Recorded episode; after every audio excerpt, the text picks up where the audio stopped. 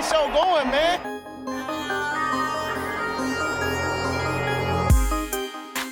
Angelo, what an interception! Steps into it, pass is caught! Diggs! Sideline! Touchdown! Unbelievable! Ihr hört Cover 3, der Podcast für Fantasy Football. Moin und herzlich willkommen zu Cover 3, der Fantasy Football Podcast. Ihr werdet euch gerade wundern, warum macht denn Björn hier die Begrüßung? Ja, heute haben wir hier was ganz Verrücktes am Start. Ähm, den kleinen Timo geht's leider nicht so gut und Rico hat noch was für die Uni zu tun. Und deswegen bin ich heute hier mal ganz allein für euch da zur Unterhaltung. Ähm, ja, wir werden trotzdem so ein bisschen News durchgehen. Ein paar Themen haben wir trotzdem. Starts Hits Deeper kriegt er natürlich von uns oder von mir heute präsentiert. Und dann schaukeln wir das Ding mal ein bisschen alleine. Denk mal, das wird vielleicht dann nicht ganz so lang gehen wie sonst unsere Folgen. Ich hoffe, ich laber jetzt nicht alleine hier anderthalb Stunden. Aber ansonsten, ähm, damit ihr trotzdem was für die Ohren habt, wie gesagt, nehmen wir trotzdem oder nehme ich für euch heute trotzdem was auf. Ja, Kommen wir dann erstmal zu den News. Breaking News. Da gibt's nicht so viel Interessantes. Also, das kam Sonntag während der ähm, 19 Uhr Spiele raus oder hat die NFL das ähm, geleakt. Ähm, die Halftime Show wird von Rihanna gemacht, also die Super Bowl Halftime Show. Ähm, könnt ihr euch drauf freuen, könnt ihr nicht euch drauf freuen. Aber ich glaube, Vienna Live könnte das, glaube ich, ganz gut machen. Ähm, dann haben wir so ein paar Sachen, die dann noch waren. Und zwar einmal, ähm, die NFL hat eingesehen, dass der Pro Bowl irgendwie doch nicht so interessant ist. Und hat sich gedacht, okay, da müssen wir jetzt irgendwie was ändern.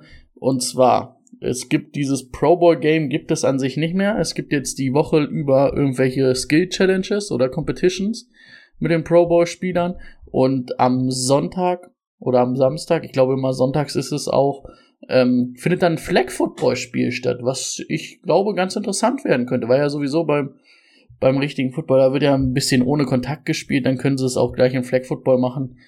Also ich bin da zumindest gespannt, ob das ähm, dann am Ende interessanter ist als vielleicht das normale Pro Bowl Game und an sich sind ja sowieso nur die Skill Challenges ähm, interessant genug, beziehungsweise ansehenswert. Ja, ansonsten ähm, Rashawn Slater, ähm, Offensive Liner von den Chargers, hat sich den Bizeps wahrscheinlich gerissen, also zu einer hohen Wahrscheinlichkeit, wird damit den Rest der Saison ausfallen. Ähm, genauso wie Sterling Shepard, der hat sich gestern im Monday Night Game am Knie verletzt. Ähm, soll eine ernste Knieverletzung sein, wurde jetzt noch nicht bestätigt. Aber wir gehen mal wahrscheinlich Richtung Kreuzbandriss aus und wird den Rest der Saison auch verpassen. Auch verletzt, ähm, aber nicht auf dem Footballfeld, hat sich Miles Garrett, der hatte nämlich einen Autounfall. Die Schwere ist jetzt noch nicht bekannt. Ich habe jetzt auch noch nichts weiter gehört. Ob er ausfallen wird, wie lange er ausfallen wird, es ist auf jeden Fall gesagt worden, es ist keine lebensbedrohliche Verletzung, aber er war auf jeden Fall oder ist auf jeden Fall noch im Krankenhaus. Ansonsten, Mac Jones hat sich beim letzten Play, vorletzten Play gegen die Ravens verletzt, hat sich ähm, den Knöchel verletzten High Ankle Sprain, wird vermutlich mehrere Wochen raus sein. Wer es gesehen hat, der hatte sehr dolle Schmerzen, ist dann vom Platz gehumpelt und musste auch in die Kabine getragen werden.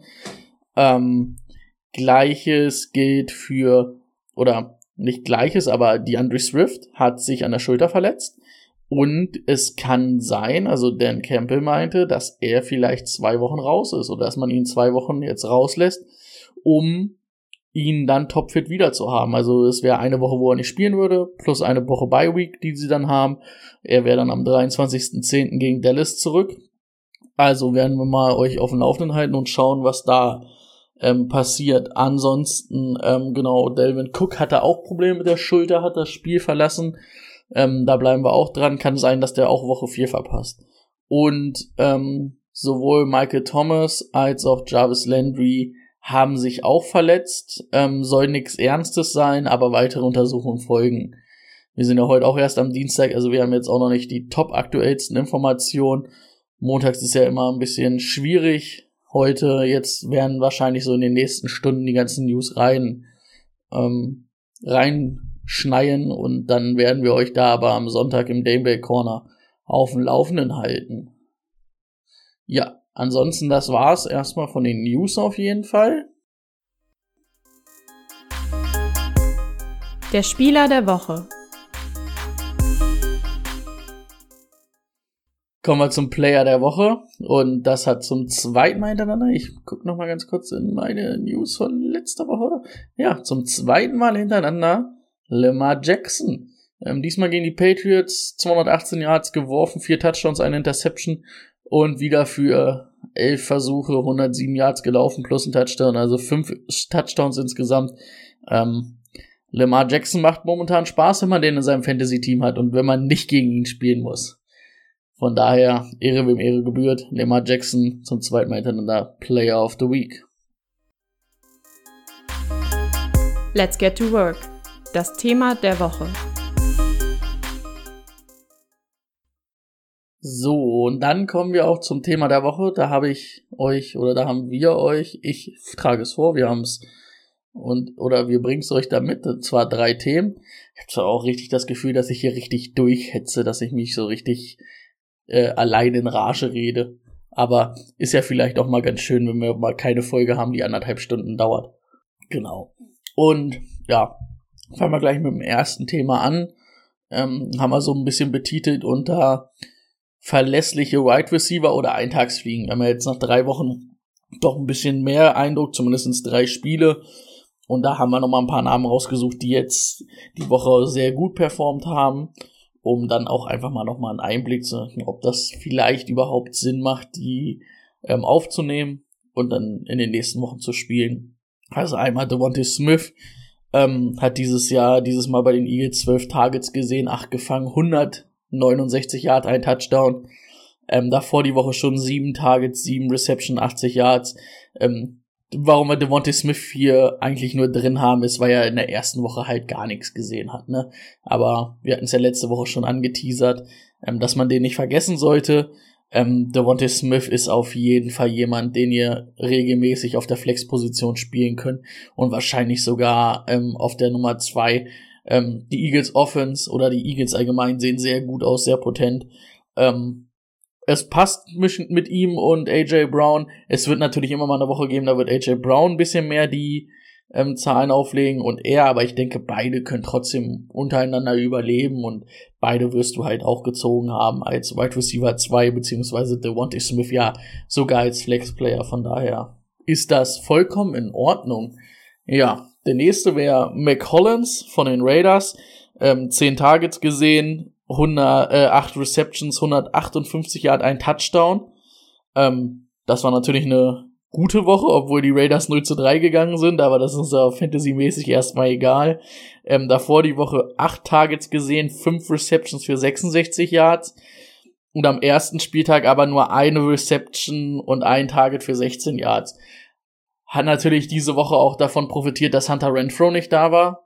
Und ähm, ich glaube ja, so wie es ausschaut, hat er eine Connection mit ähm, Derek Carr, aber er ist dann halt am Ende nur die Nummer vier, ne? Wenn du dann halt Devonta Adams, Hunter Renfro, Darren Waller auf dem Feld hast, ist er nur die vier und dann wird er nicht überleben. Das ist vielleicht jemand, den man dann gucken kann, jetzt wenn Hunter Renfro vielleicht länger ausfällt, dass man den edit und guckt, ob er vielleicht ein bisschen in die Rolle reinschlüpft, obwohl er nicht, ähm, nicht so viel im Slot gespielt hat, wie ich fand. Ähm, aber es ist dann halt ähm, nur interessant, wenn einer von denen ausfällt und dafür dann vielleicht den Bankplatz, wenn man jetzt dann nicht länger hat, dass irgendwer ausfällt, ist meiner Meinung nach ein bisschen verschenkter Bankplatz. Von daher würde ich da nicht drauf zählen. Ich denke auch, dass der nächste Woche nicht diese Zahlen auflegen würde. Der nächste in der Reihe, das wäre Jay, äh, Zay Jones von den Jaguars. Jaguars ja die Chargers geschlagen, habe ich, puh, ich habe damit nicht gerechnet. Ähm, da war Herbert dann wohl doch noch ein bisschen angeschlagen. Also eigentlich müsste man, hey, dachte ich, das wird ein haushoher Sieg für die, für die Chargers. Aber ähm, an sich sieht die Offense der Jaguars nicht schlecht aus. Ähm, jetzt haben wir dann natürlich ähm, eigentlich immer Christian Kirk als die Nummer eins ausgerufen. Jetzt hat Jay Jones elf Targets, zehn Receptions, 85 Yard und einen Touchdown gehabt. Ja, das ist halt so, ne? Also es ist dann natürlich muss neben Christian Kirk immer auch noch wer performen, wenn die momentan so die Offense auf den Blast ging und das sieht sehr gut aus bei Trevor Lawrence. Ähm, und Doug Peterson hat da echt was Gutes designt. Ähm, aber ich bin da der Meinung, dass Christian Kirk da eine ganz klare Nummer eins ist in dem Team. Und ähm, Christian Kirk ist auch jemanden, den du auf der Nummer zwei oder als High-End-Flex-Spieler spielen lassen kannst. Und Zay Jones ist dann immer so ein bisschen das Risiko. Wer ist denn dann die Nummer zwei oder vielleicht einer, der ein bisschen raussticht ähm, für die Jaguars Woche für Woche? Das kann dann mal Marvin Jones sein, das kann dann mal Zay Jones sein. Ähm, Entschuldigung. Ähm, das ist dann immer schwer zu predikten, ne? Und von daher würde ich von Zay Jones eher die Finger lassen. Ähm, und deswegen würde, ja, wie gesagt, ich die Finger von ihm lassen und euch da eher Christian Kirk, wenn er da rankommt, ähm, an Herz legen. Der ähm, hat dafür euch deutlich mehr Potenzial. Joa, der nächste ist auch ein, ist ein Rookie Wide Receiver, ist Chris Olave. Ähm, 13 Targets gesehen, 9 Receptions, 106, äh, 147 Yards, das ist natürlich klasse. Ähm, davor die Woche schon 13 Targets gesehen, 5 Receptions für 80 Yards am ersten Spieltag, drei Receptions, drei Targets für 41 Yards gesehen. Ähm, der sieht immer mehr Targets, hat jetzt die letzten beiden Wochen 13 Targets gesehen, ähm, ist so ein bisschen der Speedster, aber nicht der reine Speedster in dieser Offense, aber er sieht sehr gut aus. Ähm, ist nach Michael Thomas auf jeden Fall die Nummer zwei. Also ich würde ihn auf jeden Fall vor Jarvis Landry sehen. Michael Thomas hatte natürlich überragende zwei Wochen. Ähm, wo er wieder da war, aber die natürlich auch mit Touchdowns ähm, dann zugange gekommen sind, weil ähm, die hatte Chris Olave nicht. Aber er wird halt von James Winston gesucht. Ähm, jetzt halt über 100, 140 Yards, das ist echt stark. Ähm, und von daher, also über Jarvis Landry sehe ich ihn auf jeden Fall. Ähm, und bei Michael Thomas ist das ein schweres Ding. Also ich Michael Thomas habt ihr natürlich auch spät gezogen, Chris Olave vielleicht noch später. Aber an sich sieht er mehr Targets. Gut, Michael Thomas musste jetzt im letzten Viertel natürlich runter, deswegen nur fünf Targets gesehen. Aber auch die Woche davor neun Targets für Michael Thomas, 13 für Chris Olave. Der hat aber die drei Touchdowns davor in den, oder zwei am ersten Spieltag, einen am zweiten Spieltag. Das ist natürlich schwierig. Aber Chris Olave wenn er dann eine Chance hat, wenn der noch irgendwo auf den Waiver liegt, holt euch den auf jeden Fall. Das ist ähm, ein Spieler, den ihr auf jeden Fall, denke ich, jede Woche auf der Flex spielen lassen könnt. Beziehungsweise haben wir 90% der Wochen auf der Flex spielen könnt. Es gibt natürlich immer Matchups, die nicht ganz gut sind, weil die Saints auch keine Übermannschaft sind. Aber was ist mit Michael Thomas die verlässliche Anspielstation da und ähm, sieht sehr gut aus. Ich habe den ja vom Draft sehr gemocht ähm, fühle ich mich bestätigt. Also Chris Olave, jemand, den ihr auf jeden Fall auch waivermäßig da auf dem Schirm haben solltet, wie halt ein Devontae Smith, aber das wird schwer, den noch von den Ravens zu kriegen. Ansonsten, wer hat diese Woche noch gut geliefert? Devontae Parker, waren auf einmal da, äh, 10 Targets gesehen, 5 Receptions, 156 Yards. Ja, das ist aber schwierig, ne? Am Ende war Jacoby Myers nicht da, ähm, der eigentlich Nummer 1 Anspielstation in dieser Offense ist. Und diese Offense, wir haben ja vorher schon drüber geredet, ähm, unter, unter Matt Patricia und Joe Judge läuft da nicht viel Dings. Jetzt fällt dann Mac Jones wahrscheinlich, man weiß es nicht, zwei bis vier Wochen, vielleicht schlimmstenfalls sechs Wochen aus. Da würde ich mich darauf nicht verlassen. Und dann ist Devontae Parker so ein Spieler, der kann man eine Woche komplett ausrasten, so wie diese Woche davor die Wochen aber überhaupt nicht stattgefunden. Ne? Also, ähm, wenn ich da auf einen zählen würde, wäre es Jacoby Myers, aber ist jetzt auch schwierig mit der Mac Jones Verletzung. Von daher gucken wir mal, wie lange Mac Jones ausfällt. Und dann gucken wir, ob Jacoby Myers vielleicht interessant wird, aber Devontae Parker, davon würde ich die Finger lassen. Ansonsten, ja, eine kleine Enttäuschung für mich. Isaiah McKenzie, letzte Woche habe ich ihn gebraucht, weil Gabe Davis ausgefallen ist. Da hat er sich gedacht, äh, nee, machen wir nicht. Da hat er nämlich drei Targets gesehen, zwei Receptions gehabt für 37 Yards. Hat mir nicht gut geholfen. Diese Woche neun Targets gesehen, ähm, davon sieben Receptions, 76 Yards und ein Touchdown. Ja, Zion McKenzie, ich habe es ja vor der Saison immer gesagt, ich finde den gar nicht so uninteressant. Könnte der Starting Slot Receiver sein. Es ist natürlich schwierig, ne? Gabe Davis und Stefan Dix sind da die Nummer eins Receiver. In der Red Zone ist Dawson Knox vor allen Dingen auch sehr aktiv. Der Zion McKenzie kann da mal Spiele haben, wo es echt gut läuft. Vor allen Dingen, wenn dann vielleicht so gegen starke Corners gespielt wird, aber man muss natürlich auch mal ganz ehrlich sagen, ähm, das Corner-Duo der Dolphins mit Howard und ähm, Jones ist natürlich sehr gut. Die hatten natürlich da die Möglichkeit, ähm, gegen Dix und gegen ähm, Gabe Davis gut zu verteidigen, wodurch Isaiah McKenzie dann Freiräume hatte.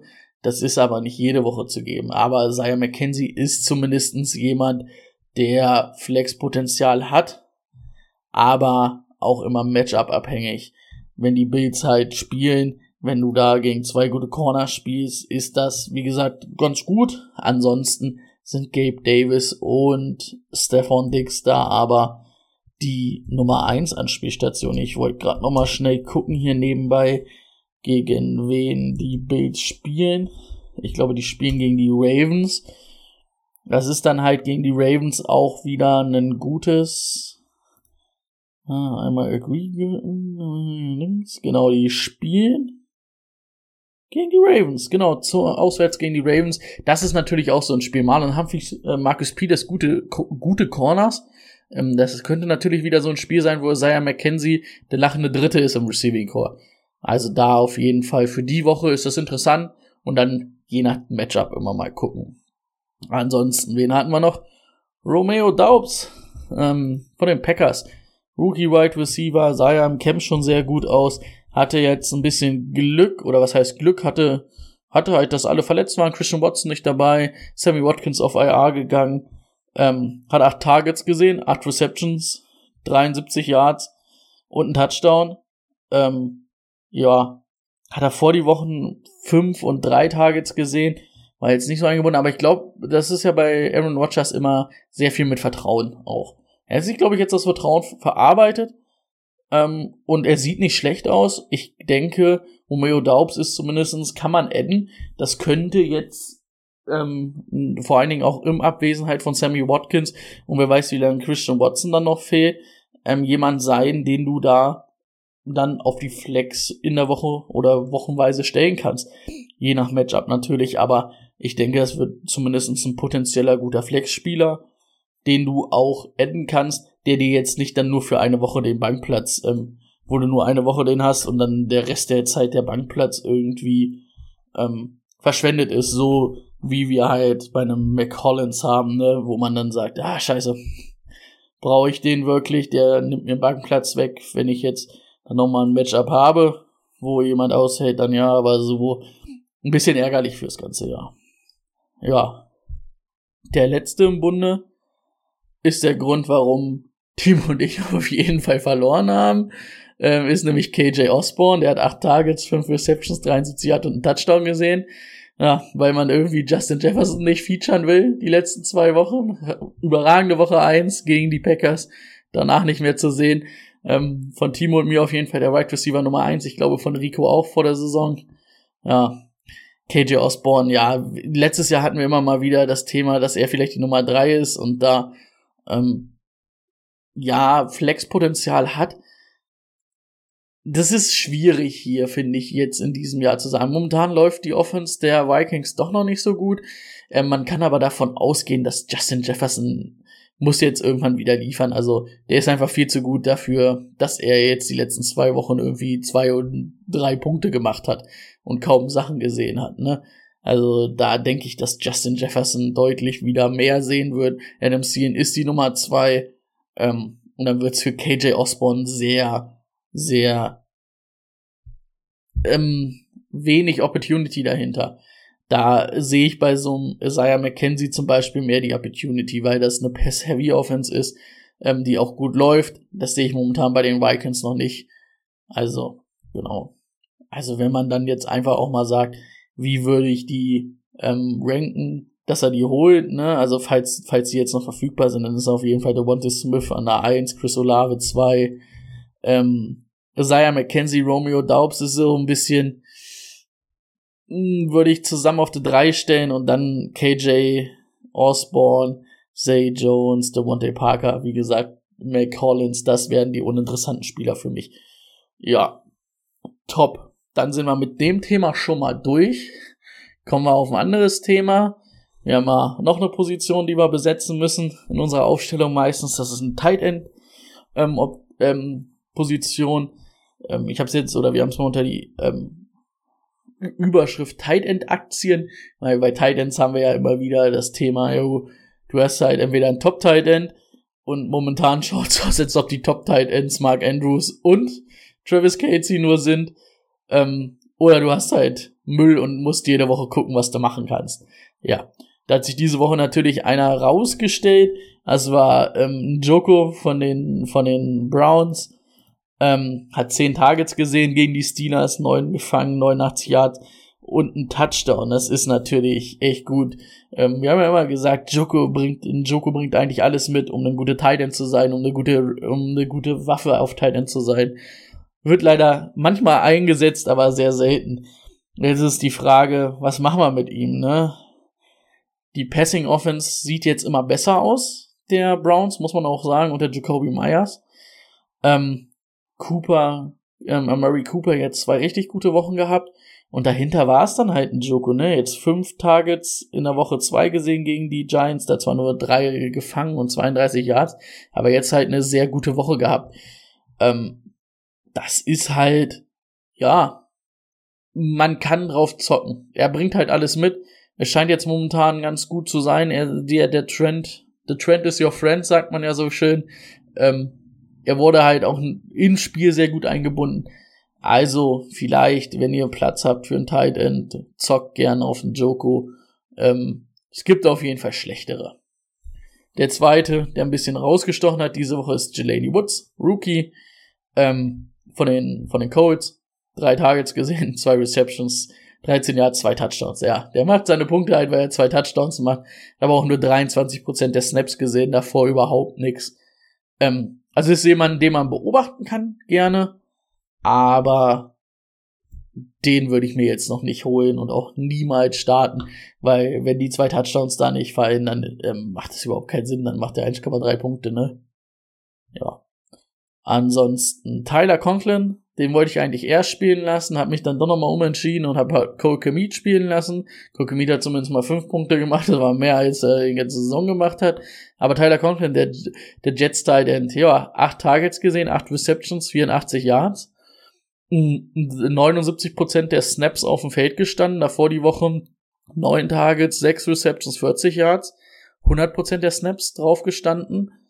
Ähm, das ist schon in so einer mülligen Tight End Gruppe ist es in Ordnung. Hauptsache er wird angeworfen und nimmt am Spiel teil, ne?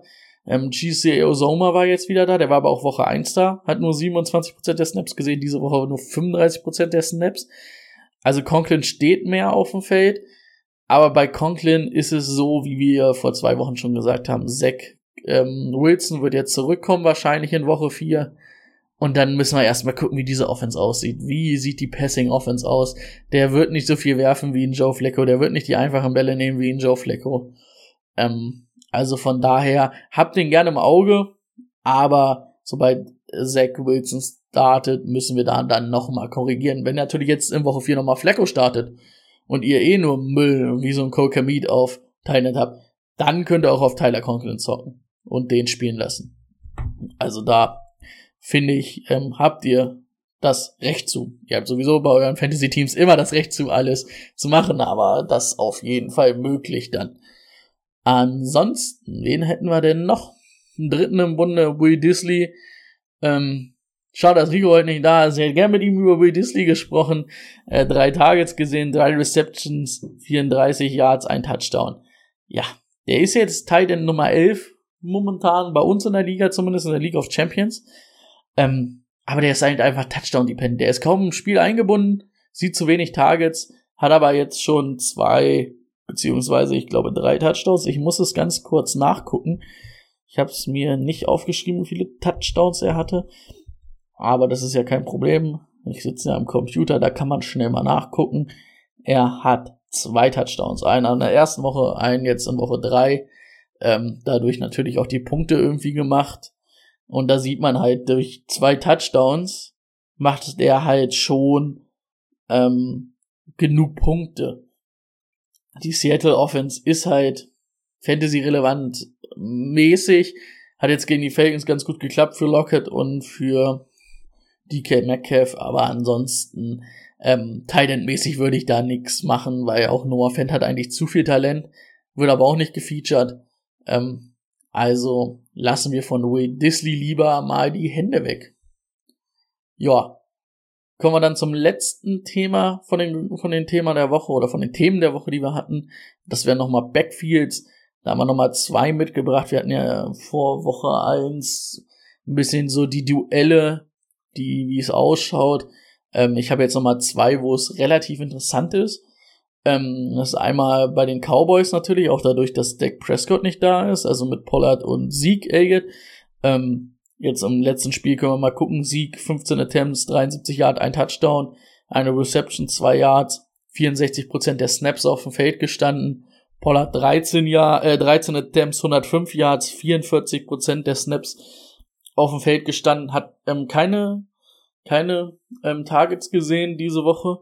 Ähm, allerdings ist es so, dass bei den beiden kannst du echt sagen, die kannst du beide spielen lassen. Also Sieg ist rund 60% der Snaps auf dem Feld, ähm, Pollard so durchschnittlich 40 bis 50% ist ein bisschen unter 50% ähm, sieht aber mehr Targets ähm, und macht sehr viel aus seinen Läufen. Ne? Also kriegt auch sehr viele Laufattempts und ist da sehr explosiv. Also ähm, wenn du sagst, ein Sieg nehme ich als Low-End Nummer zwei, dann kannst du einen Pollard auf jeden Fall auf der Flex spielen lassen. Also die beiden können nebeneinander überleben, so wie es momentan schaut. War letztes Jahr schon in großen Teilen so und es scheint sich jetzt noch mehr zu machen. Also wir müssen uns da vielleicht verabschieden von, ähm, dass Sieg Elliott ein Elite-Back ist und Wide Receiver Nummer ein, äh, Wide Receiver Running Back Nummer eins Potenzial hat, aber Wide äh, Running Back Nummer zwei Potenzial hat er auf jeden Fall, weil er halt immer noch die Opportunity und die Goal Goal Line Carries sieht. Aber ein Tony Pollard hat auf jeden Fall ähm, sehr gutes Flex-Potenzial mm, und in manchen Wochen vielleicht sogar Low End Nummer zwei, ne, weil er einfach die Targets sieht in der Half PPA und PPA Liga. Also von daher die beiden könnt ihr gern spielen zusammen. Habt da mein mein Dings, mein ich weiß nicht, mir fehlt gerade das Wort. Das ist natürlich schlecht, wenn du allein bist. Dann kann dir keiner das Wort zurufen. Ähm, mein Segen, so rum. Und ich muss sogar sagen, ich habe jetzt in der League of Champions für Sieg Elliott getradet, weil ich bin überhaupt eigentlich nicht so der große Sieg-Fan und Believer. Aber ich brauchte einen Running Back Nummer zwei und bei Sieg war es ja zumindestens, dass die ersten zwei Wochen nicht ganz so gut waren, wo ich aber denke, dass einfach die Opportunity und das Volume da ist, dass er Nummer zwei sein kann und ähm, ich kann jetzt nicht drauf warten. Ich habe noch J.K. Dobbins, kann jetzt nicht drauf warten, bis J.K. Dobbins zu 100% fit ist. Ja, das zweite Backfield, was natürlich jetzt auch interessanter wird, dadurch, dass der Quarterback wahrscheinlich längere Zeit ausfällt, ist Harrison. Oder ist das New England, äh, New England Backfield mit Damien Harrison und Ramondi Stevenson. Ähm, Damien Harris diese Woche 11 Attempts, 41 Yards, ein Touchdown, zwei Receptions für 5 Yards, ähm, 38% der Snaps auf dem Feld gestanden. Ähm, Stevenson 12%, äh, 12 Attempts, 73 Yards, ein Touchdown, 4 Receptions, 28 Yards, 62% der Snaps auf dem Feld gestanden. Da sieht man jetzt so langsam einen Trend, dass Stevenson die letzten beiden Wochen, also Woche 1 war es ja klar Harris sein Backfield und auch haben wir auch gesagt, ah, dann wird schwer für Stevenson.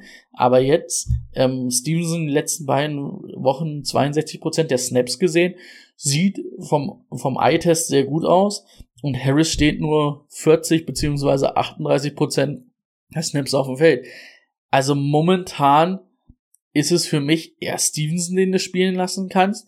Klar, irgendwo ist es schwierig, weil Harris dann leider auch oft mal so ein Goal-Line-Carry kriegt und dann einen Touchdown machen kann. Das hat ihn ja letztes Jahr gut ausgezeichnet. aber halt, es fehlt halt das Volume ein bisschen, ne?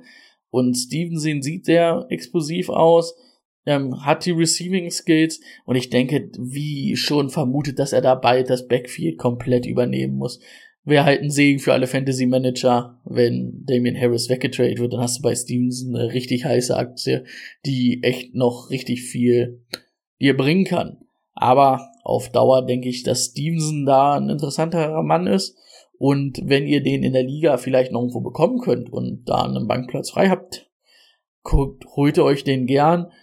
Ähm, ich denke jetzt vor allem, wenn Mac Jones weg ist, Flexpotenzial ist da da. Und wie gesagt, er sieht momentan mehr als Harris. Und man hat ja sowieso schon verlauten hören, dass man, oder in Offseason, dass Harris dann eventuell weggetradet werden könnte. Oder dass man auch ähm, oder dass man seinen Vertrag nicht verlängern wird und dann ist Stevenson halt der Guy für die Zukunft. Ja. Das war's von den Themen der Woche auf jeden Fall. Start, Sit und Sleeper. Jo. Kommen wir zu Start, Sit, Sleeper. Die habe ich euch mitgebracht. Die sind von uns allen dreien. Ähm, machen wir einfach schnell durch. Start haben wir einmal Ayuk gegen die Rams, Jamal Williams gegen Seattle. Ähm, Seattle sowieso defensemäßig angreifbar. Jamal Williams ähm, kriegt immer die Goal-Line-Terries, wenn jetzt DeAndre Swift noch zwei Wochen ausfallen sollte oder zwei Wochen geschont werden sollte.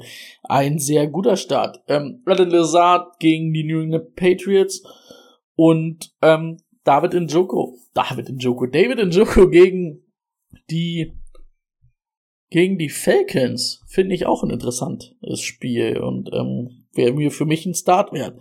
Ansonsten sitmäßig hätten wir Allen Robinson gegen die 49ers, DJ Moore gegen die Eagles. Die Eagles Defense sieht richtig for real aus. Ähm, Josh Jacobs gegen Denver und Robinson, das ist natürlich James Robinson gegen die Eagles. Musste gerade kurz nach seinen Namen suchen oder nach seinem Namen nachdenken. Ja, Sleeper haben wir einmal Romeo Daubs gegen die Patriots.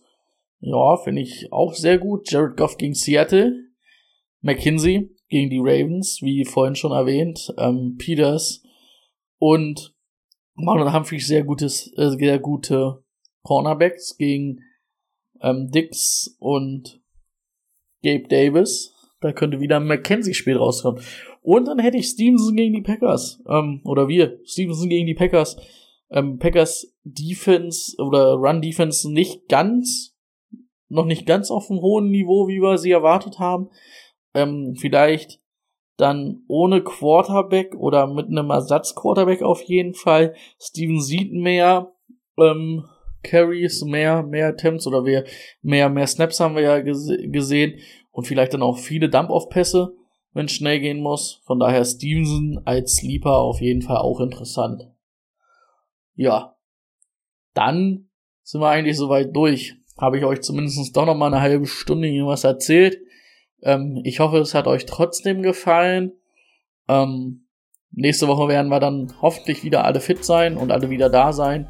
Ansonsten seht ihr uns Sonntag im Game Day Corner.